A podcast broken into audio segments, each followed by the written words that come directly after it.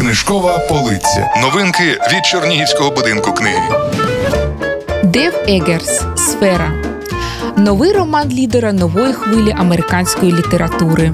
Критики охрестили його хіпстерським 1984.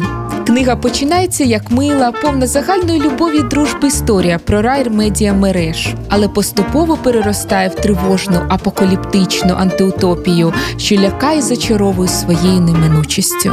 Героїні роману Мей Холланд пощастило. Вона працює в ідеальній компанії Сфера. Це союз блискучих розумів покоління, де всі прислухаються до всіх і натхненно вдосконалюють світ. Тут Мей оточують однодумці. Її люблять, її працю цінують, керівництво опікується її особистим благополуччям та здоров'ям її рідних. А за прорахунки критикують м'яко, тому що Мей вірять. Сфера технологічний велетень, що неухильно крокує по шляху абсолютного добра. Світ прекрасний всюди, де його торкнулася сфера, яка творить новий світ, світ без злочинів і злочинності, де твоє життя відкрита книга, світ без секретів, без заздрості і зла.